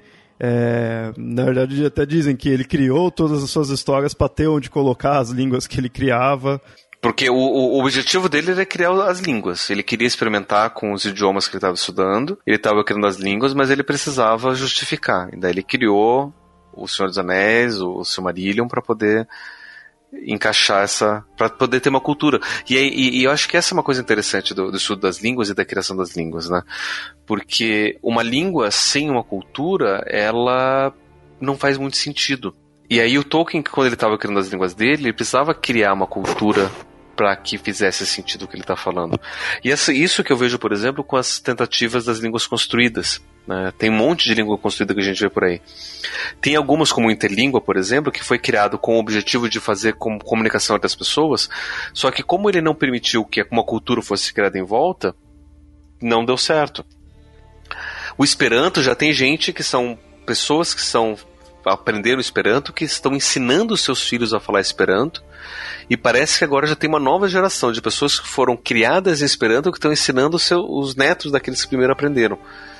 Né? Então você já tem toda uma cultura sendo criada em, torno disso que permite que, que você tenha um, um, um, uma língua, um idioma. Né? E, e, conhecer essas línguas construídas é interessante pra, por isso. Né? Por exemplo, na série do, do Game of Thrones, eles criaram uma língua que é o Dothraki. Que é toda uma língua, mas que faz sentido porque os Dothraki também é um povo que tem toda uma cultura. Né? E essa língua faz sentido com, com o povo e vice-versa. Né? A mesma coisa do Klingon. Né? O Klingon, se a gente vai ver a, o próprio idioma Klingon, muito foi criado para o filme, muito foi criado até como piada mesmo. Né? Por exemplo, a palavra Klingon para peixe é goti. Por que é Goethe? Porque tem uma piada em inglês, linguística, obviamente, né? que não para muita gente não é engraçada, porque linguistas não têm humor, é, que diz assim, em inglês, se você pega o GH da palavra laugh, que termina com GH, tem som de F, a, palavra, a letra O da palavra women, que tem som de I, e a palavra e a, as letras TI da palavra nation, que tem som de sh, você tem escreve G-H-O-T-I e fala fish. E é um tipo de piada interna dentro do inglês para mostrar que as letras e, as, e, os sons em inglês também não fazem sentido nenhum. Né? E aí o pessoal que estava inventando o Klingon pegou esse goti e disse que essa é a palavra peixe em, em, em Klingon. Se, se fala goti. Né? Então, muita coisa do Klingon foi criada assim. Mas, como tem todo o universo ficcional, tem uma certa cultura por trás, então meio que faz um certo sentido também. E, e se a gente faz a, uma engenharia reversa disso, é interessante perceber que, da mesma forma que a gente só vai poder criar uma língua se a gente tem uma cultura relacionada, da mesma forma a gente só vai conseguir compreender uma determinada língua se a gente compreende a cultura relacionada.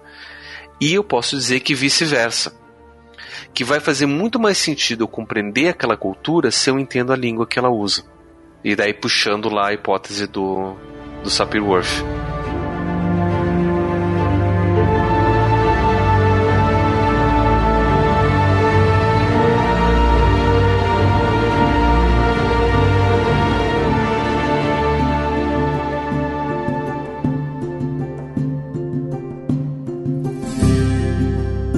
Essa questão de relacionar com a cultura, eu vejo, se não me engano, que do, do Tolkien, o Quenya, eu dei, eu dei uma estudada por um tempo, né? É bem interessante você vê isso daí. E, se não me engano, eles não. Eles, como é uma língua dos elfos, não tem tipo, palavras pesadas, se não me engano, coisas que seriam mais próximas assim, de palavrão, assim, acaba não tendo, né?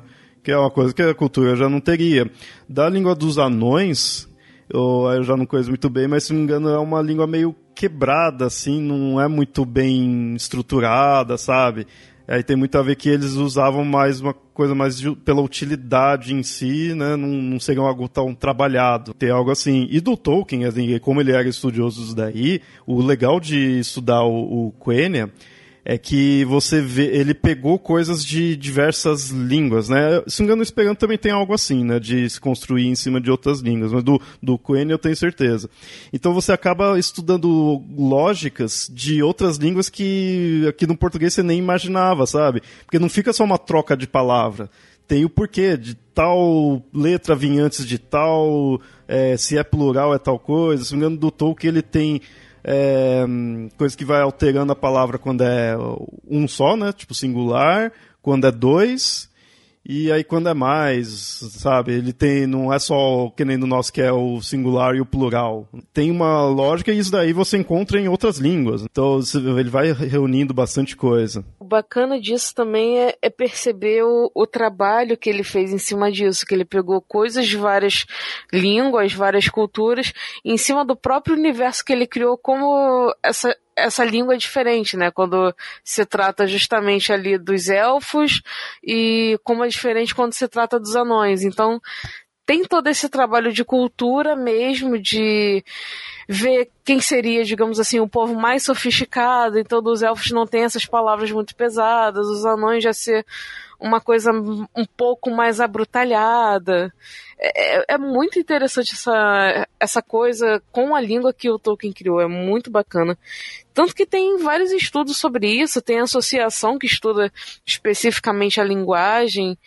E com relação a essas outras línguas construídas, eu achei muito interessante que ano passado teve a Bienal aqui do Rio, do livro, né? E tinha um stand vendendo gramática de Esperanto. Eu achei muito interessante isso. Eu nunca tinha visto uma. É mais uma prova de que realmente parece que tem gente ainda estudando, gente ainda passando para os outros, reeditando, né? Essas, essas gramáticas de Esperanto e vocabulários e tudo mais. É interessante que você vai vendo essas línguas assim, você entende muito de como é a formação de língua em geral, né? Que eu falei, quando eu estudei um pouquinho aí do Quenya, né? Foi vindo noção do porquê de tal coisa, da, de qual tal conjunção, né? É bem interessante. E aí você acaba, acho que, tendo isso daí na cabeça, assim, do porquê é construído de tal forma, eu imagino que seja até mais fácil de você aprender outros idiomas, que acho que é uma coisa que falta em algumas vezes aqui, é, ou aqui, ou em geral, não sei, que é a questão de como aprender, né, ali o, o idioma em si. Você aprende que é tal regra, mas muitas vezes não te passa o porquê de tal jeito. Então é uma coisa que eu fico sempre meio assim, como é o aprendizado de idiomas, né? É interessante que quando a gente aprende idioma, e, e, essa é uma coisa que eu sempre achei curioso, porque, né, sem querer dar uma de, de babaca, eu fui, eu fui, criado trilingue. Minha mãe é colombiana, então ela falava espanhol, tem toda a família da minha mãe e, e as amigas dela, e então eu cresci ouvindo espanhol e falando espanhol, e por ser brasileiro em português, e desde criança eu fui, eu estudei em escola americana. Então, principalmente na época da alfabetização, eu estava rodeado desses três idiomas. E, e o Klingon? O Klingon veio depois só. Mas o Klingon eu nunca aprendi. De verdade. Eu só sei o, o, assim, teoria básica. Né? Você fala peixe em Klingon. E você falar sucesso em Klingon também, que é kapla. Já é só. Eu, eu, acabei crescendo nesse, nesse, nesse universo de vários idiomas, né? Então, para mim, nunca foi muito segredo falar mais de um idioma. E daí, quando depois que eu cresci, eu via que, beleza, as pessoas estavam aprendendo, daí tinha estudo sobre segundo idioma, terceiro idioma, que era difícil, diferente do primeiro idioma e tal. E eu pensando, não, não é. A minha experiência não mostra que, que é diferente. E aí eu comecei a ver como para várias pessoas era diferente. Só que hoje, como psicólogo que estuda educação, que estuda tudo isso, eu fico pensando o quanto que esses, essas formas da gente entender a diferença entre primeiro e segundo idioma não vem da forma como a gente ensina idioma. Explico. Quando a gente aprende o nosso primeiro idioma, ou seja, quando todo mundo aqui aprendeu o português, a gente aprendeu o português vivendo o português. A gente via as palavras, as pessoas falando, a gente via as coisas, a gente aprendeu o que, que era nome, que determinado som que a gente produzia pela boca tinha determinados efeitos. Se eu falava mama, aparecia aquela pessoa que me dava comida. Se eu falava papá, aparecia outra pessoa que vinha brincar comigo. Então eu comecei a perceber que sons diferentes se relacionam a coisas diferentes, e aí eu fui criando então essa, esse conhecimento de linguagem, fui criando semântica, fui criando é, palavras e, e, e tudo mais. Mas quando a gente vai aprender um segundo idioma, e às vezes a gente vai aprender idiomas que são próximos, no meu caso eu aprendi o espanhol como segundo idioma e, e depois o inglês, e, só que eu ganhei mais fluência no inglês do que no espanhol pelo, pelo uso é, a gente vai aprendendo meio que traduzindo. A gente vai vendo, olha, esta palavra aqui em, em português significa tal coisa. Então a gente vai, a gente usa o nosso primeiro idioma como um intermediário do segundo idioma ou dos outros idiomas, né? Então a gente não aprende do mesmo jeito porque não é ensinado pra gente do mesmo jeito que a gente aprendeu o nosso primeiro idioma. Mas se a gente vai aprender esse segundo idioma da mesma forma que a gente aprendeu o primeiro, a minha hipótese é que a gente vai aprender com a mesma naturalidade. Então, o nosso problema é que a gente ensina diferente, a gente ensina errado o segundo idioma. A gente devia ensinar o idioma da forma como a gente aprende o idioma, que é vivendo, que é por imersão, que é por vivência. Então, as recomendações que eu sempre dou é: você quer aprender a falar inglês, assista filme sem legenda. Ah, mas eu não vou entender nada. Sim, da mesma forma como qualquer outra pessoa que acabou de nascer vai passar muito tempo ouvindo sem entender nada. Só que aos poucos você vai conseguir entender. Você vai ver que determinados sons se repetem. Eu, por exemplo, tem muita gente que assiste anime em japonês e acaba aprendendo a falar japonês porque começa a fazer associação daquilo que ela está ouvindo, daquilo que ela está vendo, daquilo que ela está lendo. Então a recomendação que eu dou, quer aprender? Se mergulhe, de preferência sem ajuda. Então comece a assistir filmes sem legenda. E se você não quer quer facilitar um pouco, assista o filme a primeira vez com a legenda, saiba do que se trata a história, depois todas as outras vezes assista sem legenda. Porque daí você vai se forçar a entender o que está acontecendo. Você já sabe qual é a história, você sabe mais ou menos o contexto, então agora é só pegar o uso. E é interessante porque essa questão do uso do idioma, enquanto é, base para o aprendizado do idioma e da construção do próprio idioma, e separando da, da, da, desse aprendizado mais formal, é interessante porque a gente acaba não só aprendendo a falar, mas a gente acaba aprendendo a cultura onde esse idioma é falado. Essa é a hipótese, por exemplo, por trás dos contos de fada dos irmãos Grimm. A maioria das pessoas que conhecem os irmãos Grimm pensam eles como os autores desses contos de fadas, mas eles não eram escritores, eles eram filólogos, eles estudavam palavras e, é, e eles estudavam o idioma alemão.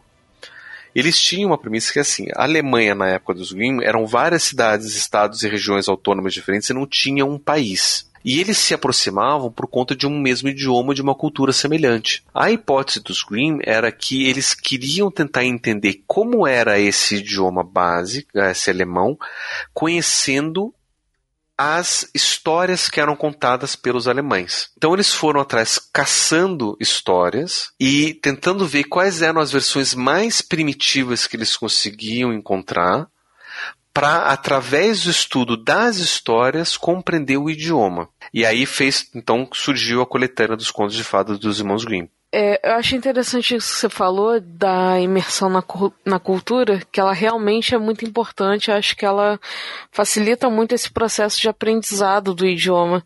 Mas, de qualquer forma, eu não sei se isso seria um fator determinante para aprender bem em qualquer idade. Porque, como você falou, você nasceu é, trilingue praticamente. Então, acho que de repente o aprendizado da criança seria mais fácil do que o adulto. Tem aí algumas hipóteses, só que essas hipóteses eu tenho controvérsias com relação a elas. Basicamente, o que, que essas as hipóteses mais comuns vão dizer? Que o cérebro do adulto ele tem limitações é, plásticas para poder aprender novos idiomas.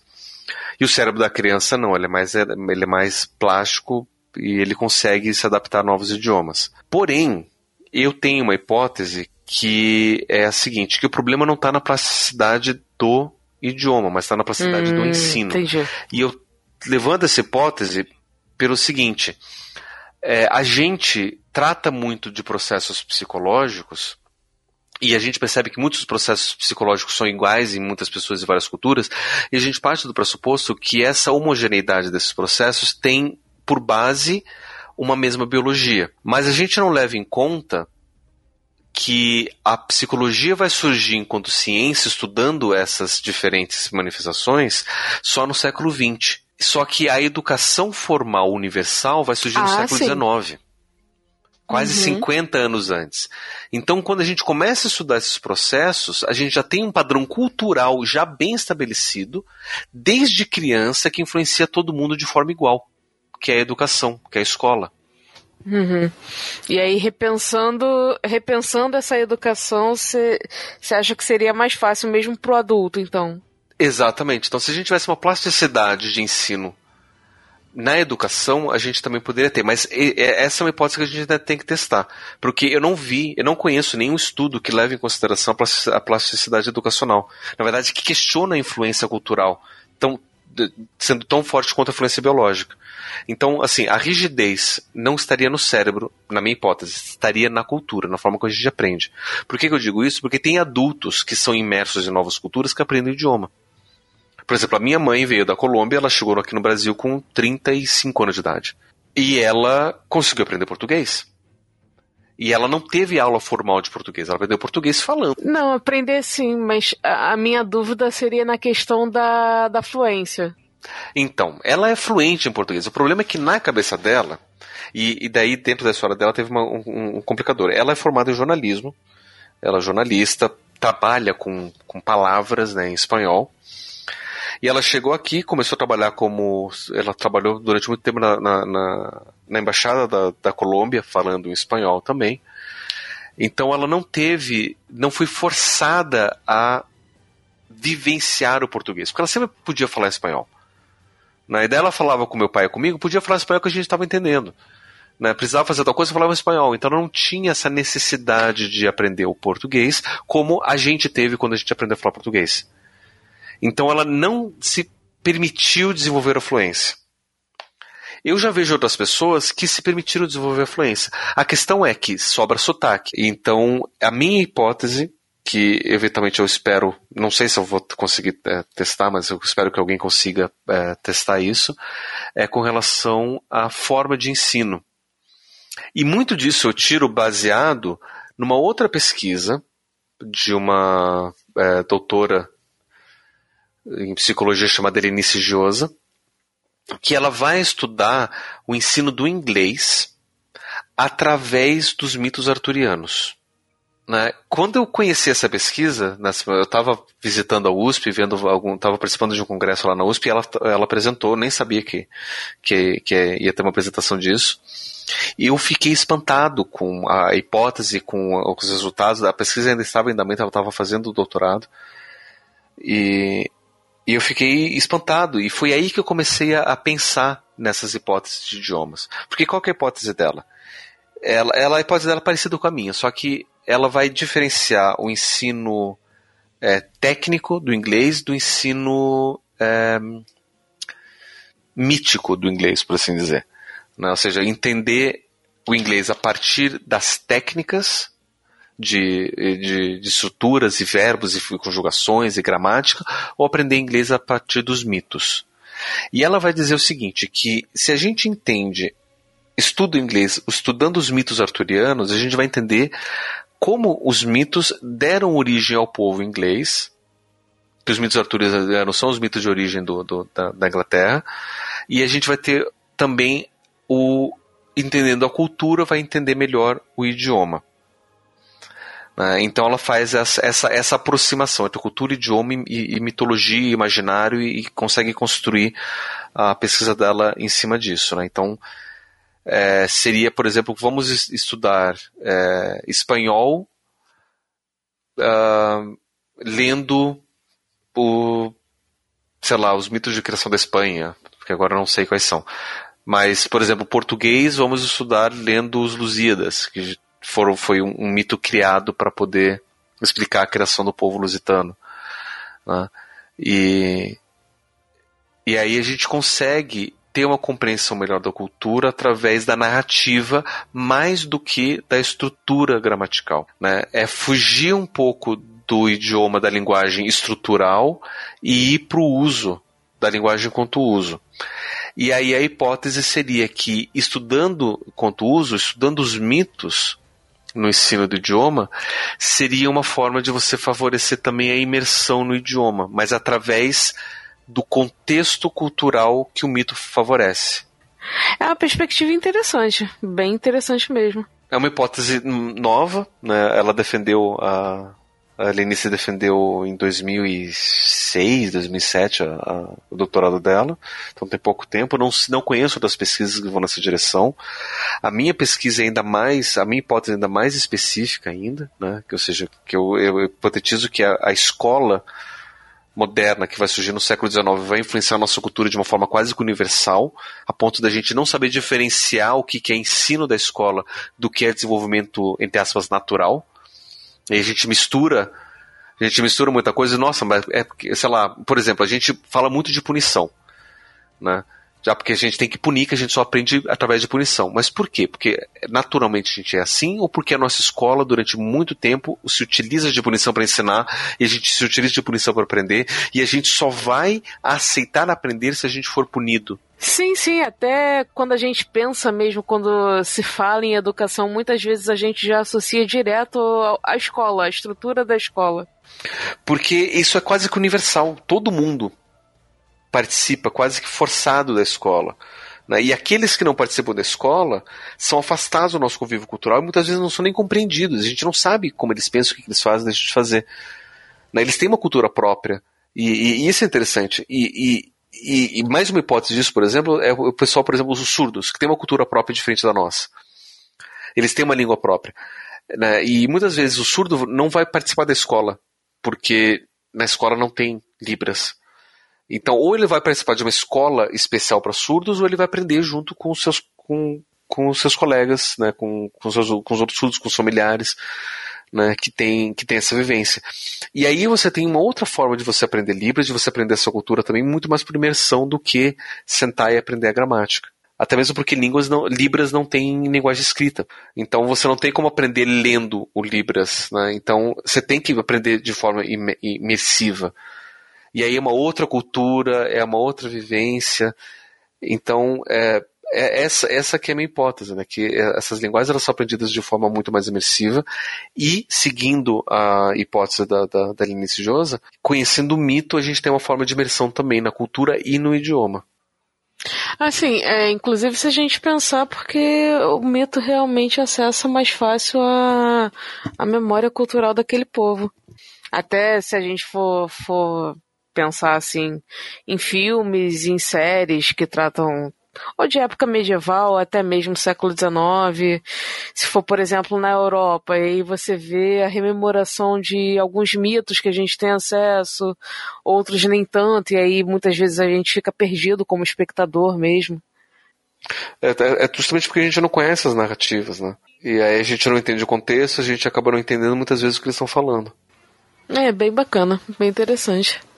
Bom, Bia, agradeço aí então você ter aceito o convite para participar desses episódios, né?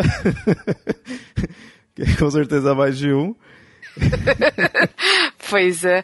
Não, eu que agradeço, Léo. Agradeço muito o convite. Eu gosto muito do teu trabalho aqui, do Papo Lendário. Sempre quando dá, tô escutando. Tô com alguns episódios bastante atrasados, mas que a vida tá corrida. mas sempre quando dá, eu escuto. Gosto muito de, e estou muito feliz de estar aqui. Espero que, mesmo não falando tanto assim sobre língua, é, tenha podido contribuir com algo aqui em relação à literatura. E agradeço ao Pablo também pelas considerações e pelas hipóteses novas, que é sempre bom a gente conversar e saber o que está acontecendo por aí de novidade no, nos estudos linguísticos. Eu fico muito feliz de estar aqui e agradeço muito a vocês. A gente que agradece. E aí, os ouvintes, como eles podem te encontrar? Bom, eles podem me encontrar lá no Twitter, pelo meu perfil pessoal, Beatriz Santos. Eu tô sempre lá no ponto G, fazendo pauta ou apresentando os programas com as meninas, com a Ira, com a Ju, com a Tupá e com a Lili. E quem quiser saber um pouquinho, quem não, ainda não conhece, quiser conhecer a gente, é só procurar também no Twitter o arroba ou também no Facebook, que a gente está lá, é só jogar ponto G, aparece a nossa página. E também, é, já aproveitando o espaço para o Jabá, falar que a gente está começando a migrar os nossos posts e do Mundo Freak para Casa Nova, pro preciosamadalena.com.br. Então, quem ainda não entrou lá, vá no Preciosa, baixe os nossos programas por lá, deixe os comentários, críticas, sugestões, a gente tá sempre aberta a conversar com os ouvintes, sempre anotando as milhões de sugestões do caderninho interminável de lista de mulheres fantásticas pra gente falar ainda que nunca acaba, que é ótimo. Então, quem tiver afim é só procurar a gente nas nossas redes que a gente adora bater papo com, com todo mundo. Maravilha, vai estar todos os links aí. E ouvinte, espero que tenha gostado desse episódio. Teve bastante conteúdo aí. E mesmo assim, ainda tem coisa que fica de fora. Então, é um tema que cedo ou tarde a gente vai revisitar. Até mais.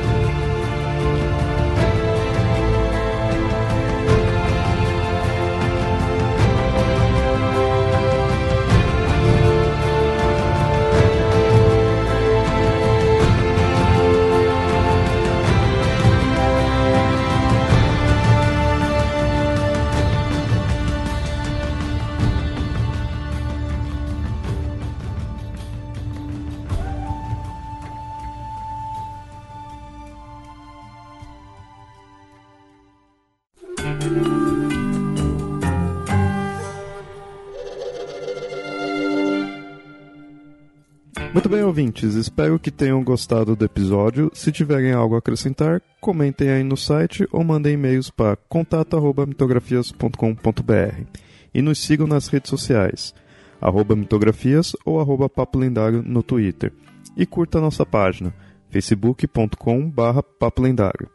Apoiem o Mitografias pelo Padrim, padrim.com.br barra mitografias. Seu apoio é muito importante e é o que nos ajuda a manter o site e o podcast. E até mais.